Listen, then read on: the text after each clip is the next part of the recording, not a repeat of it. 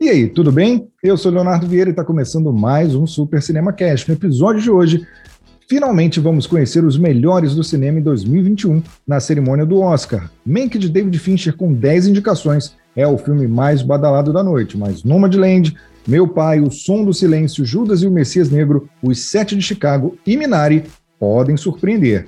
E a gente vai colocar nossas apostas para a maior festa do cinema. E não é só de coisa boa que vive o cinema, não. Também vamos falar do Framboesa de Ouro, a premiação dos piores filmes de 2020. Hoje eu tô com o Léo Lopes e com a Júlia Rezende. E aí, preparados para falar dos melhores e dos piores do cinema na noite do Oscar e também na noite do Framboesa de Ouro, pessoal? Preparada e animada. Claro. E eu já vou começar já falando do Oscar e perguntando as apostas para vocês sobre os principais indicados a melhor filme? Favorito, eu acho que é Nomadland, né? Considerando as outras premiações que já rolaram aí, tudo Sim, indica é uma vitória de, de Nomadland. Se bem que tem Minari também, que no, em outras é, premiações não chegou a concorrer, né, como melhor filme, então talvez tenha uma surpresa, mas eu diria que o favorito é Nomadland. É, tem um monte de filme que eu não assisti ainda, eu não assisti Nomadland ainda, mas eu acredito que que vai ganhar sim. Eu tenho uma boa crença de eu li bastante crítica, então eu acho que realmente vai ganhar sim. E até porque levando em consideração o Globo de Ouro, né, que é meio que o termômetro do Oscar, né, o nome de Land foi lá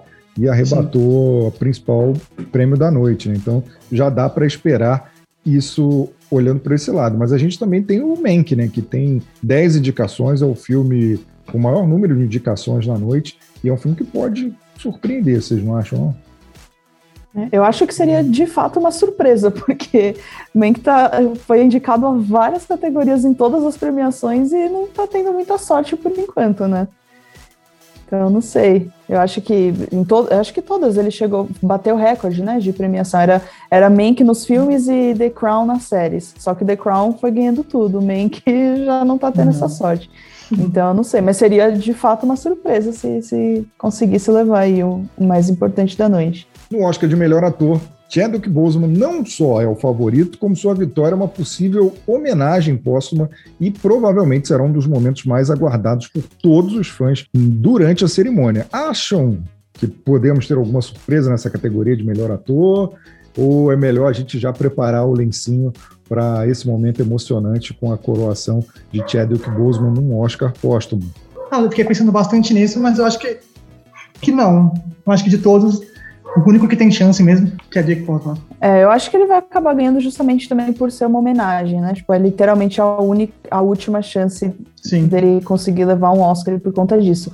Porém, se não fosse pelo Chadwick, eu daria, eu levaria esse Oscar aí pro Anthony Hopkins, ele está sensacional em Meu Pai. Para mim foi assim o melhor, gostei mais dele em Meu Pai do que no Silêncio dos Inocentes, que foi onde ele já tinha ganhado um Oscar, né? É que esse ano mesmo eu acho que tem que ser do Chadwick, não tem outra opção, mas se não fosse ele, o Anthony Hopkins aí eu deixaria bem em segundo. E vale destacar que não é só pela questão da, da homenagem, não, ele tá muito bem no filme. Sim, exatamente. Merecidíssimo. É merecidíssimo, não é só aquela coisa, ah, não, morreu, vamos dar para prestar homenagem. Não, ele tá impecável assim no, no filme, tem umas cenas assim que ele domina a, o palco, né, digamos assim, né, ele dom, até porque é um filme bem teatral, ele domina ali toda a tela e você fica ali encantado com a atuação dele e, e ele já estava já passando por esse processo de, degenerativo da doença e você vê essa superação dele na atuação é um negócio para você ficar impressionado. Então, eu acho merecido mesmo se se tivermos essa premiação para o Chadwick. Acho que vai ser um momento emocionante, isso aí não tem como negar, né? Uhum. Vai ser uma choradeira generalizada, mas eu acho que é um, será uma, uma situação é, merecida. Agora, no prêmio para melhor atriz, é uma boa disputa. Para vocês, quem, quem estão entre as favoritas aí? Putz, melhor atriz tá, tá acirrado o negócio. Eu diria que talvez a, a Frances McDormand, por causa de Nomadland, né? Que ela, acho que o último SEG Awards também foi ela que ganhou de melhor atriz. Então, eu acho que tem ela, mas também a, até a Vanessa Kirby, né, em, em Pieces of a Woman, que não é um, um filme que foi muito muito badalado aí, mas a, a atuação dela eu também achei assim fora de série. Né? Tem também a, a Carrie Mulligan, também estão falando muito dela, né? Por conta da Bela Vingança. Mas eu diria que esses três. Tem, claro, a Viola Davis, que é a Viola Davis, né? Mas, Exatamente. Mas eu não sei se. Inclusive, eu achei estranho colocarem ela como melhor atriz nesse filme. Eu diria que talvez atriz coadjuvante. Sim. É. No, é, na voz eu, suprema do coadjuvante até melhor mesmo. É, eu, eu acho, eu acho, até, é, eu acho até que como coadjuvante ela teria chance assim de ganhar com folgas. Até. Exato, exato. Mas, mas eu, eu, até entendo a questão de colocarem ela como melhor atriz, até porque o, o personagem dela, a suprema voz do blues, é a personagem dela. É ela.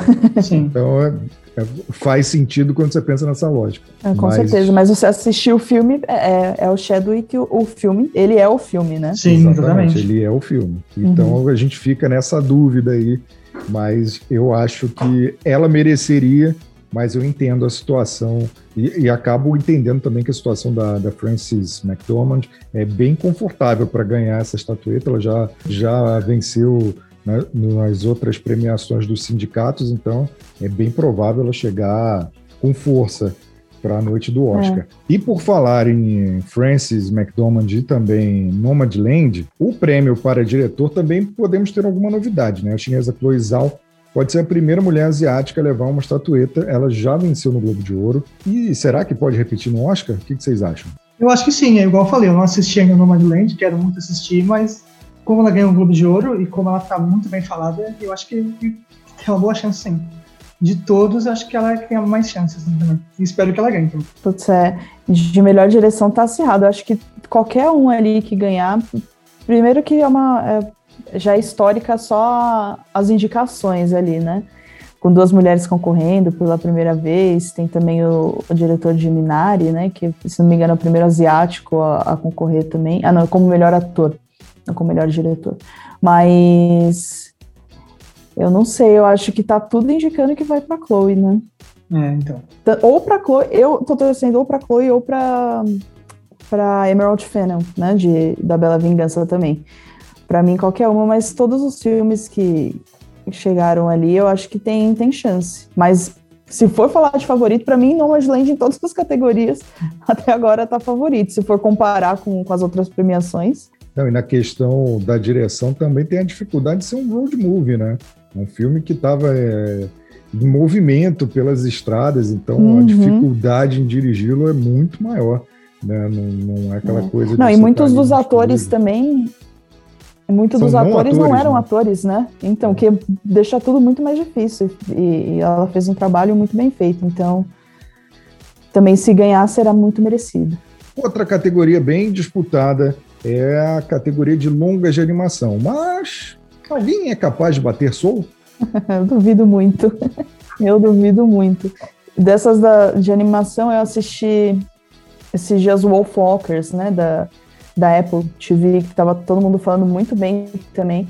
E é muito bonitinho, assim, é completamente diferente, né? É, é muito mais desenho do que o Soul, por exemplo. Mas eu não acho que tem como bater Soul, não. Não tem como. nem, nem que fosse um filme muito bom. O tanto de hype que já tem em cima de Soul, eu acho que é, não, não tem como bater, não. É, exatamente. Tem muita gente falando de Soul até hoje, né? Já lançou faz um tempinho já, mas ainda assim tem muita gente falando sobre, postando sobre. Então é realmente um filme muito bonito e é realmente um filme que muita gente gostou. Muita gente conseguiu é, se emocionar com ele, né? E eu queria saber de vocês que outras categorias os nossos ouvintes devem ficar atentos para a premiação do Oscar no próximo domingo. Uma categoria que eu achei que está muito interessante esse ano é a do, dos documentários. Né? Principalmente porque geralmente, é, quando a gente ainda não tinha tantos streamings e tal, os documentários eram uma coisa muito inalcançável, assim, você não conseguia assistir com, com facilidade. Sendo que agora tem vários, eu acho que de todos só tem um que não está disponível aqui no Brasil ainda, que é, acho que chama Collective. Todos os outros você acha Amazon, Netflix, é, e, de, e Globoplay também, que o meu preferido, inclusive, está na Globoplay, que é o Agente Duplo. Eu achei a coisa mais linda esse documentário. É, então eu acho que vale muito a pena, mas todos que estão lá são bem legais. Não é documentário chato, a gente tem essa visão de que documentário é tudo demora é muito lento e tal, mas não, eu achei que todos esses são muito legais e vale a pena assistir. Oh, de outra categoria que eu eu assisti aquele filme que chama, deixa eu ver o nome em português, Dois Estranhos, se não me engano. em português. Isso mesmo, ah, Dois curta, né? Estranhos. Né? Isso, de curta-metragem, eu acho que muito bom. a categoria tá bem legal também. E eu achei esse, esse curta especialmente muito bom, e eu acho que tem muita chance no Oscar também. E é. ele é bem bacana, ele é muito uhum. bom, assim, todo o roteiro, toda a atuação dos dois principais atores também foi, foi muito boa. Eu acho que tem uma grande chance de ganhar também. É, isso aí tá na Netflix, né? São 30 minutinhos e a história é muito atual, né? Porque fala Sim, do racismo policial nos Estados Unidos. Todo dia tem um caso novo, né? Infelizmente. Sim. Mas o filme é muito interessante, é verdade. E é um formato que já está bem estabelecido, né? Que muita gente conhece, que é aquela questão de voltar no tempo e reviver o dia várias vezes. E aí colocaram uma questão importante, tão relevante, num, num formato tão gostoso e tão conhecido já. Inclusive, essa temática é uma temática que deve estar presente na cerimônia do Oscar, que sempre reflete coisas é, da política e do cotidiano dos Estados Unidos, e é muito pouco provável que isso não esteja presente. Então vamos aguardar e esperar o que sairá dos envelopes e quem serão os donos das novas estatuetas do Oscar em 2021. Mas não é só de coisa boa que a gente vive. Também tem a tradição do Framboesa de Ouro, que premia todo ano os piores filmes do ano anterior. E fazendo jus a essa ruindade cinematográfica, o Super Cinema Cash vai homenagear o que teve de pior no audiovisual em 2020 e a gente vai dar os palpites para os indicados ao pior filme de 2021, eu vou passar aqui para vocês os, a lista dos indicados. São filmes bem interessantes. Ó, tem o 365 DNI, que está disponível lá na Netflix, que é um, uma cópiazinha do 50 Tons de Cinza. Tem o Absolute Proof, que é um documentário negacionista sobre as eleições americanas que foi banido do YouTube, mas dá para encontrar aí se a pessoa tiver paciência de encontrar, né? Tem Dr. Dolittle, ou melhor, Dolittle, que é a versão com Robert Downey Jr., tem Ilha da Fantasia e Music. E aí, para vocês, qual o palpite aí de pior filme de 2021 para ganhar esse framboesa de ouro? Eu acho muito engraçado assim, para você escolher o pior filme. Eu acho que a primeira coisa que a gente tem que ver é se o filme se leva a sério ou não.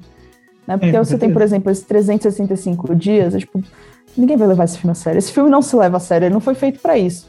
Agora, você pega ali um Music, por exemplo, que não é um filme que chegou aqui no Brasil, eu não cheguei a assistir ainda, mas as críticas lá fora são terríveis, né? Porque conta a história de uma menina autista e a atriz não é autista e teve todo um, um problema aí em questão de representatividade e tal. E de tudo que eu ouvi, eu diria que é o que está mais propenso a, a ganhar de pior filme de tudo que eu ouvi, por conta da crítica mesmo, de não ser. Não é só um filme ruim, é, é né, tudo, tudo, em volta dele é ruim também. O que ele representa é ruim, então eu diria que Music eu acho que tá aí para Pode ser que leve. É, eu concordo bastante com o que você falou. Eu acho que tem filme que é ruim, tipo 365 dias, e o do Liro também. Mas eu acho que o 365 dias não se leva a sério. Então eu acho que isso já ajuda um pouco no caso dele. Do Little eu acho bem ruim também, mas eu ainda acho que Music vai, vai levar. Pior filme. Putz, eu assisti do Little no cinema ah. quando saí e eu não achei tão ruim assim. Sério? Tipo, eu não sei, eu achei que pra um filme infantil não tava tão ruim. Sim, assistir. Sim. O final não, o final você fica é, pensando é, então, como é, teve final, coragem de me mostrar um negócio desse no cinema. Mas tirando é, o final, tudo que chegou até ali, eu achei que tava ok. O 365 DNI, ele é bem ruim. Mas é ruim assim em todos os níveis. Até para o cara que está procurando um filme de saliência, ele é ruim. Então, ele é bem ruim mesmo. Assim. Fica a dica para você que está ouvindo a gente: é um filme bem ruim. É uns 50 tons de cinza piorado três vezes. Recentemente eu assisti o Ilha da Fantasia, que. Você achou? É, então. O Ilha da Fantasia, ele faz um, uma homenagem, digamos assim, um, um, reboot né, da série clássica dos anos 80 e 70. Mas ele é um filme assim que você vê que tá todo mundo ali. O elenco é bom. O elenco é bom. Tem Michael Pena, tem, tem uma galera boa, tem Made Kill, tem uma galera boa. Só que você vê que tá todo mundo ali precisando pagar contas. Então, tá todo mundo super no automático, assim, naquele vamos lá, vamos lá, vamos embora. O filme é muito burocrático, assim, nas coisas e pega um monte de referência para nada. Assim. É um desgaste de referência, cria umas, umas situações de terror que não assustam ninguém. Por gostar do gênero, eu votaria no Ilha da Fantasia. Mas o 365 DNI. Eu queria falar, você que assistiu os dois aí, ainda a Ilha da Fantasia ainda é pior? Não, o pior é o 365 DNI. Ele não tem como. O Ilha da Fantasia é aquele filme ruim que você assiste com gosto. O 365 DNI você assiste chorando. Ele é triste. O Absolute é, eu acho Proof. Que o 365... Não, eu só ia complementar que o Absolute Proof, ele é um filme tão ruim, mas tão ruim, que ele não merece ganhar o prêmio. De tão ruim que ele é, porque ele não merecia nem existir. Mas enfim, pode falar, Léo. Só merece ser esquecido. É. é, eu acho que 366 dias ele é realmente um filme que não se leva a sério, mas eu acho que no geral, assim, ele como você falou, ele tem, eu acho que ele tem chance de ganhar o pior filme justamente porque não é todo mundo que pensa assim também, que o filme não se leva a sério. Porque, tipo, pra mim, se um filme não se leva a sério, ele já ele pode ser ruim mesmo. Ele tem que ser ruim também, mas tem gente que não, não vê assim, né? Tem gente que só por ser ruim já. Não, exatamente. Aquela coisa, a gente tem que aceitar o ruim também. Não, não, não leva para o coração. É ruim, mas não leva para o coração. Porque, por exemplo, o Doliro tá lá concorrendo ao Framboesa. Mas o Robert Downey Jr. tá rico. Ganhou rios de dinheiro com esse filme. Sim. esse tá. Então, tá ótimo. Para ele foi Não tá ótimo. Nem aí. Para ele tá ótimo. E, e, detalhe, mas isso é papo para outro episódio. É um filme que nem deveria ter existido, mas enfim, isso é papo para outro, para outro episódio. Então a gente já cria essa expectativa já para as premiações.